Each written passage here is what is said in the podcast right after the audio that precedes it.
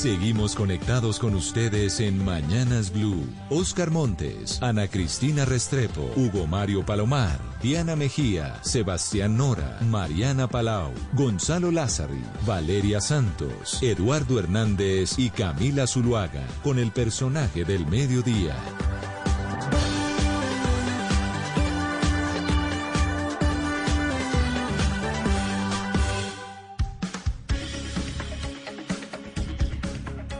12 del día, 16 minutos y bienvenidos a nuestro espacio central. A esta hora acompañándolos con el análisis de lo que fue la encuesta Inbamer, una encuesta que nos ha dejado unos resultados pues quizá no sorprendentes, pero sí preocupantes en el sentido de que va a ser una votación efectivamente muy reñida, con un empate técnico entre el candidato Rodolfo Hernández y Gustavo Petro.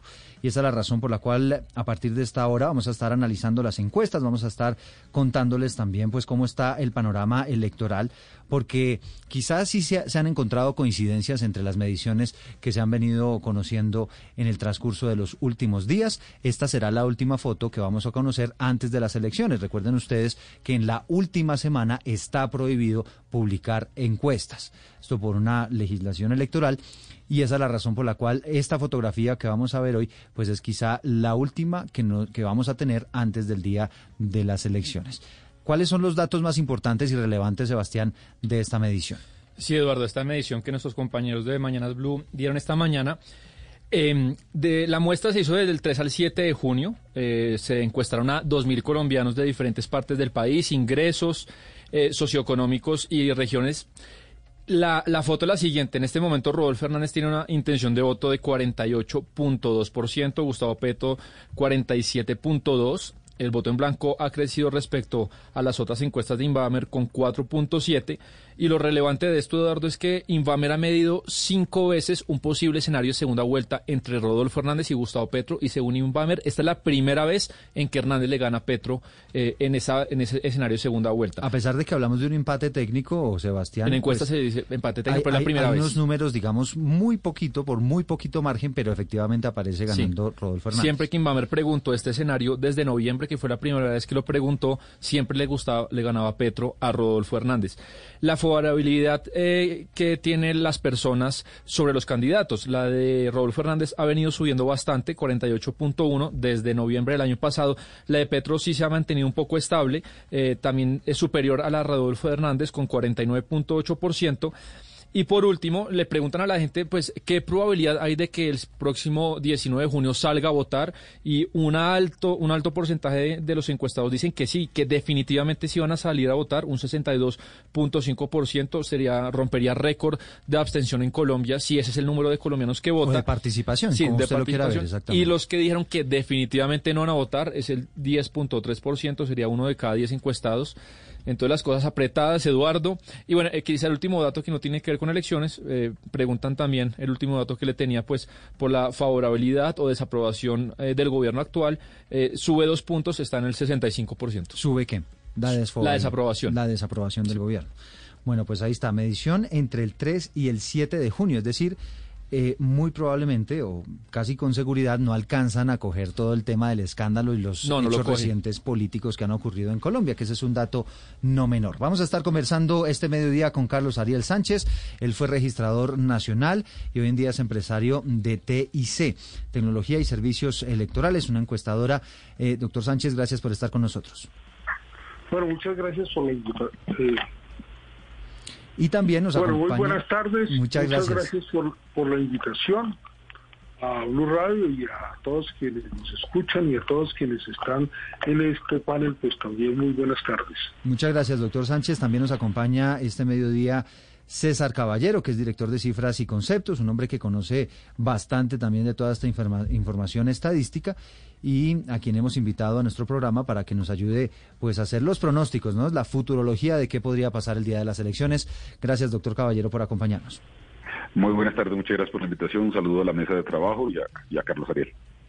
Bueno, la primera pregunta, doctor Carlos Ariel, si le parece, es qué tanto puede cambiar esta foto que estamos conociendo hoy pues con los recientes escándalos, porque usted sabe que eh, esta medición fue del 3 al 7 de junio, no alcanza a coger pues todos estos escándalos que se han venido conociendo y, la información, por ejemplo, de, que reveló en las últimas horas Rodolfo Hernández en el sentido de que lo querían asesinar y demás, ¿qué tanto puede cambiar la intención de voto con estos hechos políticos que se han conocido en las últimas horas?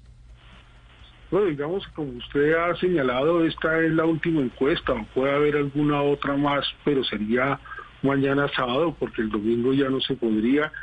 Y en todo caso, pues creo que este, este dato permanecerá y sin embargo siempre es complicado saber qué pasa la semana entrante. Sí, e, en, en su caso, doctor Caballero, ¿qué tanto varía esa última foto con relación a lo que verdaderamente pasa el día de las elecciones?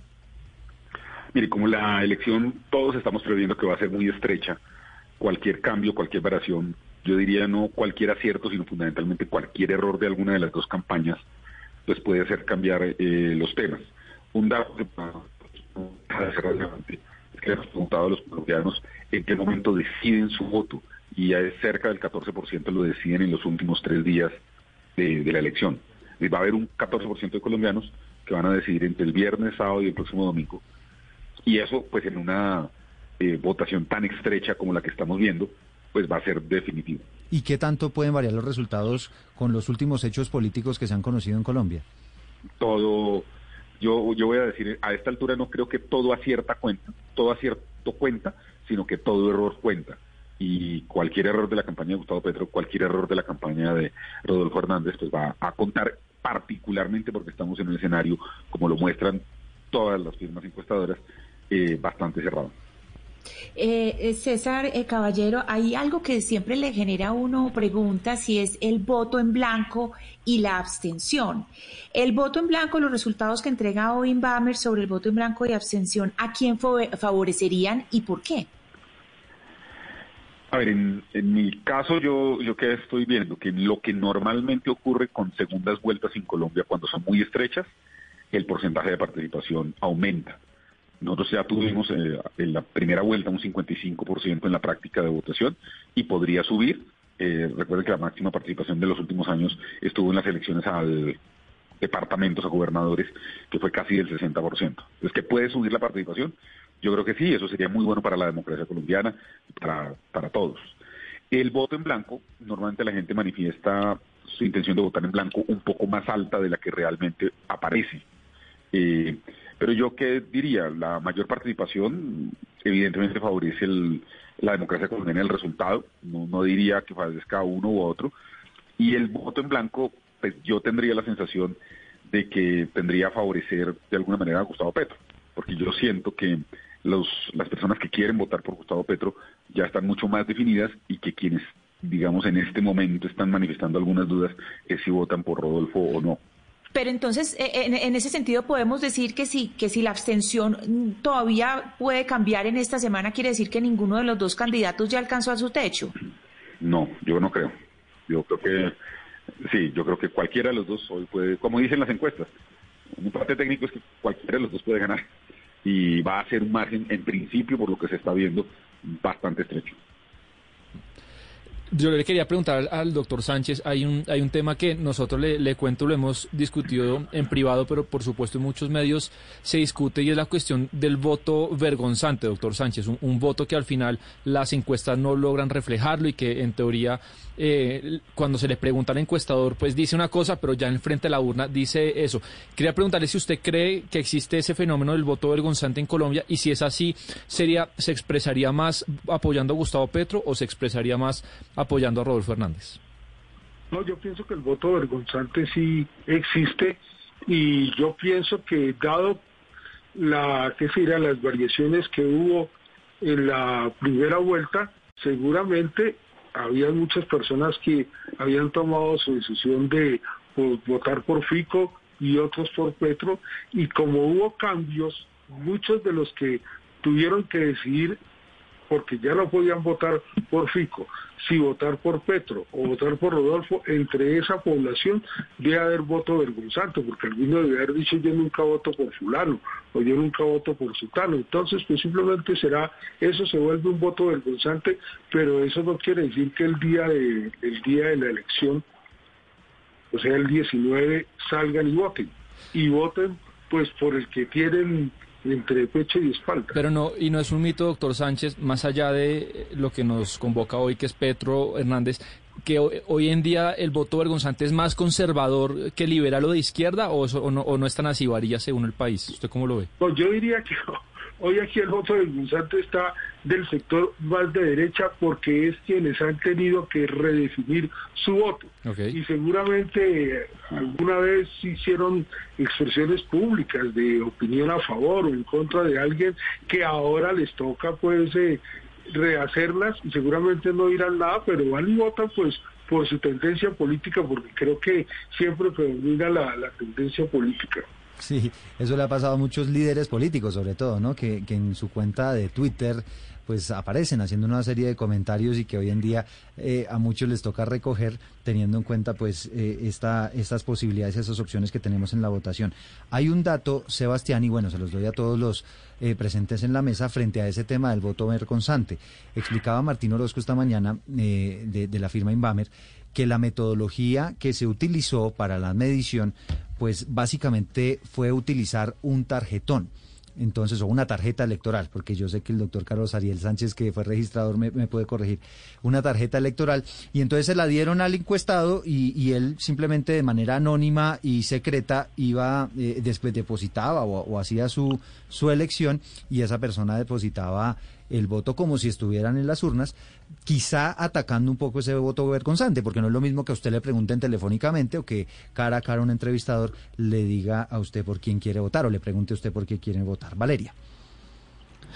César, yo quiero preguntarle, porque pues como estamos en un empate técnico, cada votico cuenta. Y quiero preguntarle en esta última encuesta de Inbamer que estamos analizando hoy, pues miramos que obviamente eh, por grupo de edad, los que son mayores, 55 eh, o más, pues están volcados casi que en 60% hacia Rodolfo Hernández y 30% a Gustavo Petro, y todo lo contrario ocurre con los jóvenes de 18 a 34, bueno, estamos viendo alrededor del 30 por Hernández y 60 por Petro. Eh, esto al final favorecería al candidato Hernández en la medida en que los mayores tienden a ser mucho más leales al, en el momento de salir a votar y los jóvenes pues al final son una moneda al aire y uno nunca sabe si en realidad votan o no. Sí, yo, a ver, yo, yo, creo que cuando uno mira a las personas que son menores de 24 años, son el 15% del potencial electoral, los mayores de 65 años también son el 15%. Y en estos datos que tocabas de señalar, si tomamos los dos rangos, menores de 24 y mayores de 65, pues lo que, lo que las cifras muestran es que la participación de los mayores de 65 es mayor que la de menores de 24. Es decir, que, que si hay una ventaja enorme o grande de Rodolfo en los mayores de 65, él tiene ahí un, un activo muy grande, porque la ventaja que tiene Petro eh, en los menores de 24, pues si bien existe y es real, pues ellos salen menos a votar. Sin embargo, Petro también tiene, digamos, las posibilidades de que en el rango entre 25 y 32 también, eh, pues digamos, tiene, tiene un buen desempeño y allí eh, su ventaja también es importante. Entonces, digamos, esto está muy equilibrado eh, y obviamente unas cosas favorecen a uno, otras cosas favorecen al otro. Y, y, doctor Caballero, el hecho de que sea un puente festivo, otra vez la votación en medio de un puente, ¿cree usted que podría terminar perjudicando a Gustavo Petro, teniendo en cuenta que muchas veces son los jóvenes los que dicen, hombre, yo, si a mí me ponen piscina contra ir a votar, pues muchos optan por la piscina? No, yo creo que no. Yo, yo, yo creo que digamos, de hecho los números que estamos viendo de, la encuesta que, de, Inbamer, pero también las otras que han salido y pues son básicamente la mayor intención de la gente de salir a votar. Digamos, yo, yo creo que a pesar de ser puente hay una mayor intención, digamos, de la gente de, salir a votar y yo, como lo dije al principio y lo sostengo, creo que eso es, es un activo de la democracia colombiana, independientemente por quién, quién elija los, quién elijamos los colombianos, el hecho de que haya una mayor participación me parece muy importante. ¿Y, para usted, doctor Carlos Ariel Sánchez, el hecho de que la votación sea en medio de un puente festivo, cree podría alterar los resultados? Pues yo no creo, porque estando tan apretada la votación, mucha gente dice, no, yo voto porque tengo que votar, porque pues no es predecible quién vaya a ganar, entonces cada cual mantiene su posición y va a la urna y vota. Sí, pero, pero César, me gustaría preguntarle a usted el tema de los indecisos. En, en estas circunstancias, en unos resultados tan estrechos, el papel de los indecisos que se van a decidir en la urna va a ser fundamental. ¿Cómo, cómo, está, ¿Cómo es el análisis que ustedes hacen del papel que van a jugar los indecisos en estas elecciones? Mire, es tremendamente importante, porque si estuviéramos en una elección en la que uno de los dos candidatos le llevara 10 o 12 puntos al otro, pues los indecisos finalmente no pesarían. Pero cuando estamos hablando de un empate técnico, los indecisos son determinantes. Nosotros hemos encontrado incluso que entre el 4 y el 6% de la gente decide su voto en el momento de la urna. O sea, en el momento de votar. Entonces, digamos que pues eso es absolutamente determinante. Y por eso, porque esto no es, digamos, una cosa novedosa en la política colombiana, es que las campañas dejan una parte muy importante de sus recursos para la última semana, cuando ya no va a poder haber encuestas, pero ustedes pues vamos a ver los temas de publicidad, los temas de los movimientos en redes sociales, eh, que es una parte muy importante del presupuesto de las campañas, mm, que se va a ejecutar en la última semana, básicamente para tratar de capturar a los indecisos. Eh, es lo que, lo que te diré hoy es que, o, supimos el día de hoy, es que eh, por las declaraciones del señor Rodolfo Hernández, pues él no va a estar hablando la última semana, pues mejor dicho, lo, lo, que, lo que decimos en los medios, esconder al candidato, que se va a esconder al candidato. Y yo le quiero preguntar al señor César Caballero, ¿qué nos dice la historia y qué hemos visto históricamente de si sirve o no sirve esconder un candidato la semana antes de elecciones? ¿Qué resulta electoralmente? Pues eso, como dirían los economistas, depende si el candidato no está cometiendo errores frente a los medios en los actos públicos, pues usted no lo esconde. Pero si usted siente que el candidato está cometiendo errores, pues lo que más le renta es no presentarlo. Entonces yo tengo la sensación de que la semana pasada en la ronda de medios particularmente que hizo Rodolfo Hernández, en términos generales me, da la sensación de que, de que hay varios errores de comunicación y me parece que en ese sentido tiene toda la lógica de parte de las estrategias de la campaña de que él no no se exponga a preguntas. Eh, y no lo digo desde el punto de vista democrático, sino desde el punto de vista de su campaña. Si el, si el candidato comete errores, pues, pues es mejor no exponerse. Y por ejemplo, en el tema de los debates, yo le quiero recordar a la gente que en el tema de los debates, recordemos que Álvaro Uribe no se presentó a debates en su reelección del 2006. Recordemos que Juan Manuel Santos no se presentó a debates en primera vuelta de su reelección a 2014. Recordemos que en el 2018 Iván Duque no se presentó a debates en la segunda vuelta del 2018. Y pues ahora Rodolfo Hernández, que me parece pues parte de las opciones de decisión, pues no se presenta a debates en, segunda vuelta. César, eh, siguiendo un poco con el hilo de la pregunta eh, de Ana Cristina, ella le preguntaba pues si esto podría afectar eh, o, o, pues si la estrategia de que Rodolfo se quedara en la casa es buena yo quiero preguntarle sobre esos Petrovideos y los escándalos alrededor de Gustavo Petro. ¿Usted cree que es, Gustavo Petro tiene un teflón o usted cree que esto lo podría afectar en esta última semana electoral? No, claramente él tiene un teflón con sus seguidores. Pero aquí la pregunta no es si el teflón le funciona con los seguidores, porque ellos ya los tiene. El problema es qué, qué opinan los independientes de eso. Entonces, digamos que aquí Evidentemente yo creo que esto es, una de las cosas que puede afectar la campaña negativamente de Gustavo Petro, porque él, digamos, en este momento tiene que estar buscando lo que yo llamo ese 14% de colombianos que no han decidido todavía cómo votar. Y como, hay un como es un porcentaje pequeño, ahí el teflón no funciona. Entonces eso puede cambiar o no de una manera. Mm. Son las 12 del día, 34 minutos. Conversamos a esta hora con Carlos Ariel Sánchez, ex registrador nacional, empresario de TIC, y con César Caballero, director de cifras y conceptos. Quisiera preguntarles a los dos, pues ojalá se puedan complementar allí también, porque eh, quisiéramos conocer las diferencias entre lo que significa una encuesta, entre lo que significa un sondeo y que nos expliquen un poco este nuevo concepto que está apareciendo en, en estas mediciones que se llama el tracking, que entiendo eh, no solamente recoge esas entrevistas y esas encuestas, sino que también tiene en cuenta otros elementos como son las redes sociales. Quisiera escucharlo a usted, doctor Carlos Ariel Sánchez, eh, inicialmente pues que nos cuente un poco cuáles son las diferencias entre estos mecanismos de medición. Bueno, digamos, eh, legalmente el Consejo Nacional Electoral desde el año de 1996 estudió una resolución que es la resolución número 23 y en esa resolución ellos dieron sus distintas eh, eh, definiciones de, encuestas. Entonces ellos dicen que, y, y sondeos de opinión, dicen Encuestas son las que están dirigidas en cualquier época a escuchar la opinión de los ciudadanos acerca de temas de carácter político relacionados con partidos, movimientos, candidatos o grado de apoyos a los mismos, con programas, acciones y orientaciones gubernamentales, regímenes y sistemas políticos o con el grado de popularidad de personas que desempeñan funciones públicas o que fueron elegidas popularmente y ellos dicen que ya los sondeos son los que están dirigidos en época preelectoral o electoral a auscultar las tendencias del electorado sobre los candidatos para las elecciones, a cuerpos colegiados, presidente, a fin de obtener información que pueda incidir directa o indirectamente en la opinión pública al mostrar el grado de apoyo ciudadano a los candidatos o prever el resultado de la elección. Es decir, esta es una norma que tiene pues más de 25 años que estudió el Consejo y define claramente la encuesta y sondeo, digamos que son el criterio que tiene el, Consejo cuando pues va a hacer el estudio de las mismas. Y si hablamos, eh, doctor Caballero, de, de, este tracking, ¿cuál es la diferencia de, de los otros dos mecanismos?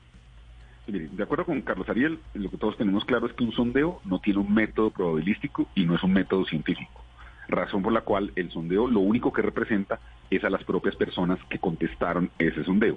Voy a ponerte un ejemplo.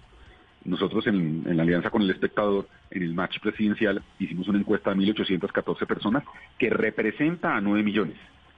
Pero el match lo han aplicado ya a más de un millón y medio de personas y representa solo al millón y medio. No representa a nadie más.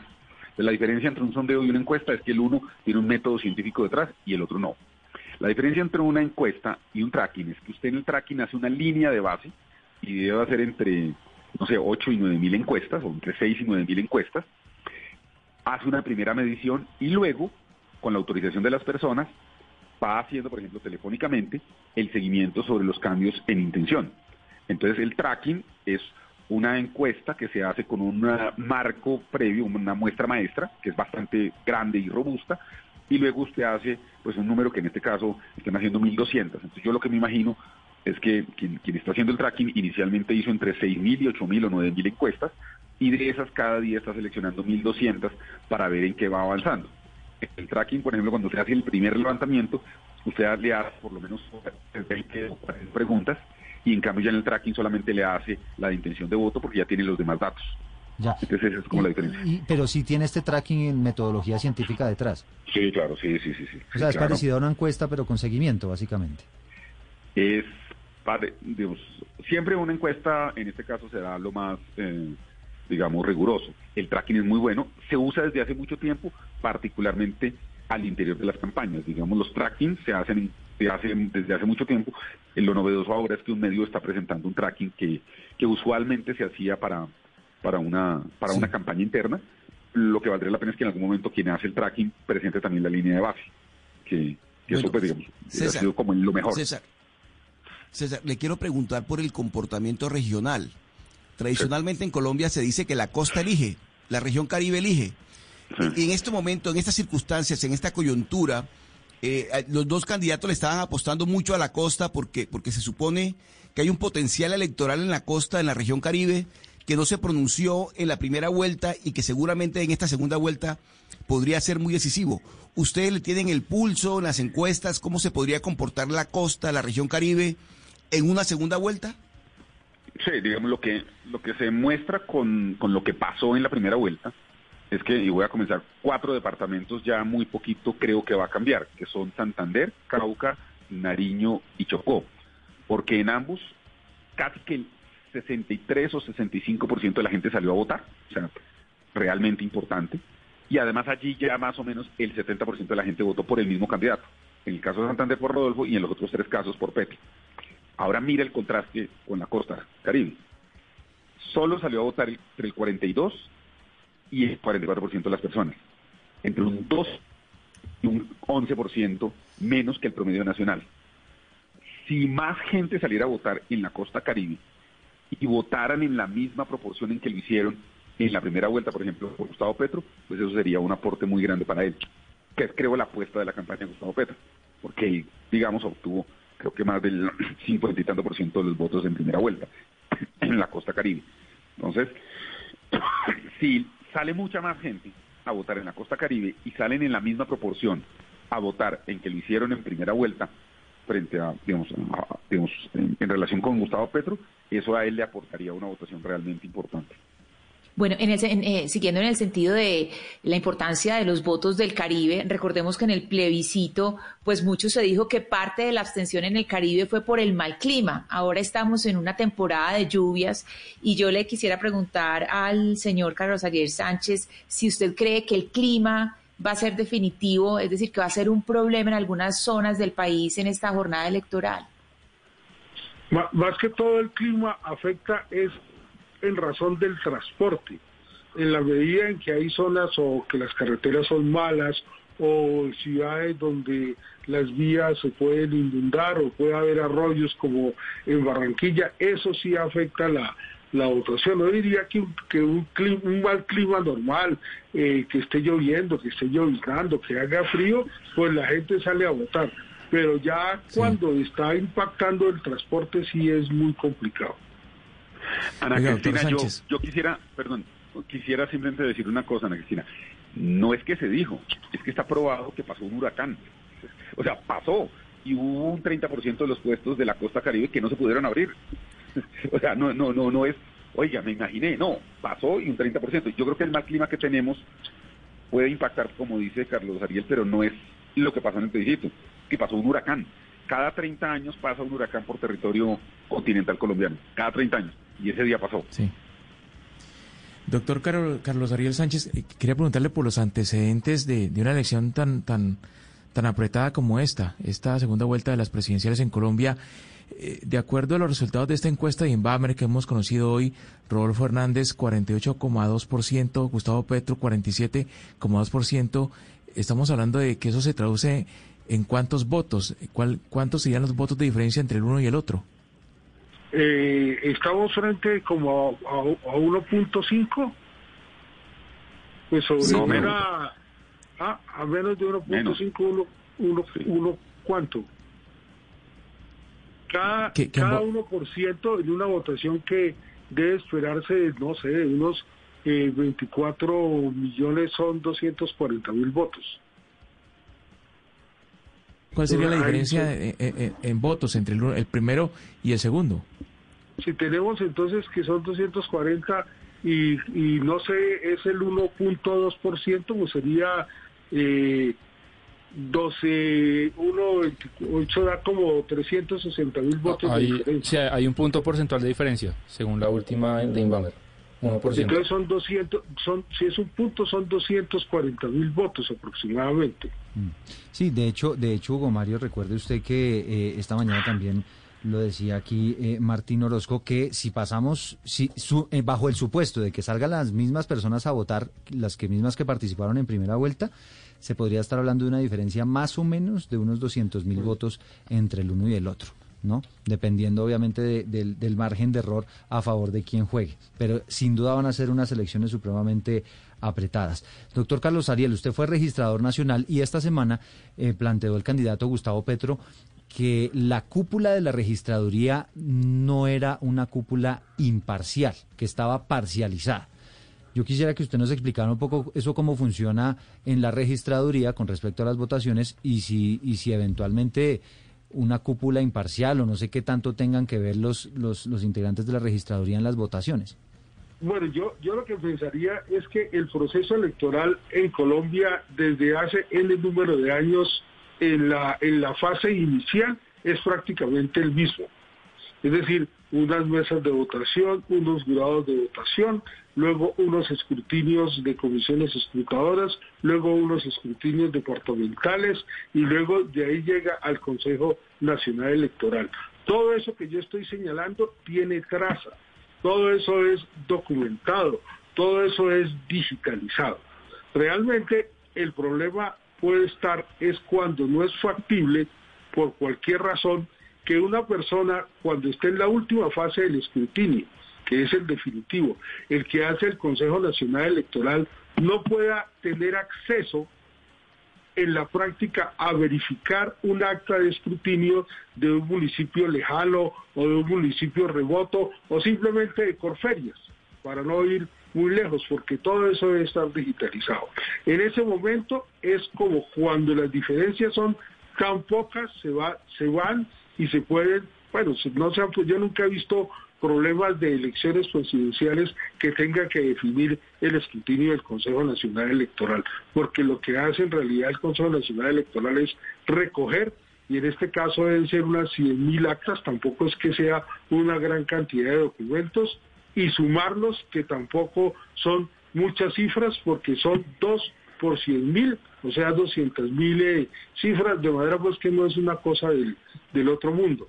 Pero ya el tema es, bueno, la desconfianza que se crea si no existe la posibilidad de precisamente en medio del escrutinio estar verificando los datos. Eso es lo que genera desconfianza. Ya las opiniones que haya sobre la cúpula creo que son simplemente opiniones, porque en realidad normalmente todo el proceso se elabora de abajo hacia arriba y por eso es que es difícil de alterar. Si dejan alguna compuerta que permita que se generen desconfianzas en la última instancia, que es la del Consejo Nacional Electoral, ese ya es otro tema. Sí, pero doctor Sánchez, aquí como vamos a tener unas elecciones supremamente reñidas, con unas diferencias eh, proporcionalmente cortas en materia de votación, si alguna de las dos campañas quisiera irse a buscar eh, debajo de las piedras los votos y demás, eh, buscar cada voto uno por uno, pues eso podría hacerlo lo puede hacer, puede hacerlo porque tiene, de, hecho, lo fundamental en esto es la transparencia y la publicidad. Desde la ley 1475, todas las actas, desde la de la mesa de votación hasta las del Consejo Electoral, son digitalizadas, es decir, las personas pueden buscar los votos debajo de las piedras. Al inicio de la entrevista, César, usted nos comentaba que aproximadamente un 14% de personas deciden el voto tres, cuatro días antes, pero quería preguntarle, en las últimas elecciones presidenciales en Colombia, qué tan volátil ha sido ese segmento de indecisos y se lo pregunto porque eh, sé que las encuestadoras, las firmas encuestadoras, pues manejan datos eh, cuando no se pueden publicar, porque igual hay entes privados que les mandan a hacer encuestas y, tienen eso. Según lo observado de su experiencia, ¿qué tan volátil es ese, ese 14%? Digamos, ¿sí, sí, sí se consiste con la teoría que usted, que usted tiene o, o más bien no se conserva tanto y, termina reflejándose como han sido las encuestas que se publican semanas antes? Mire, me refiero a, lo que pasó Ortiz en primera vuelta y en primera vuelta todas las encuestadoras que publicaron intención de voto mostraban que Rodolfo venía creciendo, que Federico estaba de alguna manera estancado y que Petro mantenía más o menos el 39-40%. Eso es básicamente lo que decían las encuestas. ¿Qué fue lo que pasó en la última semana? Que muchas personas que estaban indecisas, no por votar por Petro, porque no querían votar por Petro, eh, tenían la opción entre Rodolfo y Federico y de alguna manera personas que habían pensado votar por Federico se pasaron al lado de Rodolfo y algunos indecisos también y eso fue lo que le dio el tiquete a segunda vuelta. Entonces yo, pues claro, cuando cuando la elección es muy estrecha, cualquier indeciso que cambie de un lado a otro, pues genera, genera cambios realmente importantes. Y, y, de nuevo yo creo que lo que muestra esta encuesta, como todas las que se han publicado y todas las que yo he visto realmente en esta campaña para esta segunda vuelta, muestran que realmente hay un empate técnico y que va a ser una final de, de infarto. César, pero eh, eh, digamos que eso es de, principiantes, pues de personas que no entendemos un poco cómo funciona el sistema electoral, eh, pero pues uno cuando cuando, cuando supimos eh, eh, los resultados, pues sumamos, ¿no? Sumamos los votos de Fico y sumamos los, los votos de Rodolfo y dijimos, pues ganó Rodolfo, porque pues va a ser muy difícil para Gustavo Petro. Y ahora estamos viendo que esto no fue así. Y estamos viendo que, que aproximadamente el 88% de los votos de Fico sí se van con Rodolfo, pero hay casi que un 12 que no. ¿A dónde se están yendo esos votos? Son personas que no van a votar, que no están interesadas, que van a votar en blanco, porque es muy difícil pensar que un votante de Fico se va con Petro. No, pero hay una cosa muy interesante, Valeria, que está pasando. Primero, yo creo que esa manera de hacer las cuentas, pues yo desde el principio cuando iba haciéndolo, no, no es la manera adecuada. Pero te voy a contar, ¿qué dicen las encuestas? ¿Dónde está teniendo más problemas hoy Rodolfo? No es con los votantes de Fico, es con los votantes de Rodolfo. Es decir, Rodolfo hoy perdiendo de alguna manera y por qué está en esto y no está en el 53 es porque votantes de Rodolfo en primera vuelta están pensando o en no votar por él, o en votar en blanco, o en algunos votar por Petro, o en no votar. Es decir, donde nosotros notamos es que esa sumatoria de los 6 millones de Rodolfo más los 5 millones de, de Federico tiene que descontar un 12% de los de Federico y por algunas eh, preguntas que han publicado varias encuestadoras, estamos viendo que en el caso de Rodolfo está perdiendo casi hasta el 20% o un poco más de los 6 millones que votaron por él. Eso quiere decir de pronto, César, que esos 20%, 20 de votantes de Rodolfo eh, pudieron haber votado por Rodolfo para que no quedara necesariamente Fico o Petro, o, que Petro estuviera más difícil, es decir, no votaron por él, sino votaron por estrategia. Nosotros, digamos, en, en unas cosas internas que hemos hecho, hemos encontrado lo siguiente. Primero, muchos votantes de Rodolfo votaron por él, por el mensaje de cambio y el mensaje anticorrupción. Segundo, algunos que se consideran, digamos, que les gusta una opción que no les gusta a Petro, dijeron, creemos que es más competitivo en segunda vuelta Rodolfo que Federico. Y otros eh, votaron simplemente para que, digamos, para que Federico no estuviera, digamos, de alguna manera. Entonces, digamos que es una mezcla de varias cosas, pero lo que sí es claro y consistente es que hoy, donde tiene mayores problemas Rodolfo, no es en los votos más ideologizados, más de estructura política, que de alguna manera son los de Federico, que son más de derecha y más correspondientes a los 80 senadores, los siete partidos que lo acompañaron, el gobierno, que eso es casi que, como tú lo dices, el 88% está migrando relativamente consistentemente. Su problema es en esos votos que yo llamaría mucho más de opinión, que salieron a votar por él y a respaldarlo, y que probablemente por lo, pues la exposición que él ha tenido los errores de su campaña, los temas que están ahí, pues empezaron como a decir, oye, ¿yo por qué voté por este señor? ¿Sí? Digamos, eso es parte de lo que está pasando y por eso esto está tan equilibrado. ¿Y en qué proporción, de acuerdo con esas mediciones que usted ha visto, doctor Caballero, está pasando eso? Es decir, más o menos qué porcentaje de personas que votaron en primera por Rodolfo Hernández pueden estar arrepentidos? Yo he visto un par de encuestas que han mostrado como el 20%. ¿20%? Ah, pero es muy alto. No, por eso le dijo, el problema de él es ese. El problema de él no son los votantes de Federico, porque los de Federico, de alguna manera, ya claramente son muy antipetristas. Y entonces ya se vuelcan porque no tienen otra opción. El problema de él son los votantes de él de primera vuelta, que son, digamos, eh, distintos. Y, es ahí donde tiene, digamos, el, digamos, ese es como el, como el tema. Pero César, se había dicho en un comienzo que, por ejemplo, esa votación del centro se iba a quedar, iba a quedar buena parte de donde Rodolfo. Y en este momento la pregunta que uno se hace es del centro de los candidatos, que de, los votantes de Sergio Fajardo, ¿cuánta, cuánta proporción le podría tocar a, Rodolfo y cuánta a Petro? Yo he visto tres, cuatro mediciones sobre eso que han mostrado 40, 60, 60, 40, mitad y mitad. O sea, absolutamente dividido, Oscar, para responder mientras recuperamos la comunicación que tuvimos ahí, un pequeño corte, César, pero de acuerdo con los datos que usted nos está entregando, pues básicamente casi que mitad y mitad de esos votos de centro. Y ahora, eh, que, que el hecho de que Sergio Fajardo haya optado por el voto en blanco, ¿eso podría tener, César, alguna algún cambio en, en quienes tenían definido ya su voto o eventualmente entre los indecisos? Sí, yo creo que sí, pues digamos, a ver, vuelvo y repito, si la distancia entre uno y otro candidato fuera de 6, 7, 8 puntos, pues la declaración de Sergio Fajardo no tendría, digamos, ningún efecto práctico sobre el resultado. Pero cuando estamos hablando, como dice Carlos Ariel, de una diferencia de menos de 240 mil votos, pues la decisión de una persona con liderazgo como Sergio Fajardo, pues puede afectar un volumen, no digo yo 240 mil, no sé cuánto será, pero puede ser decisivo. Entonces, digamos aquí todo voto, yo voy a decir una cosa, todo voto cuenta, y yo comparto lo que dice Carlos Ariel, y todo voto va a ser contado. Porque en Colombia participan 690 mil jurados, ya hay inscritos más de 45 mil personas como testigos electorales, eh, y va a haber cerca de 4 mil jueces de la República en los escrutinios.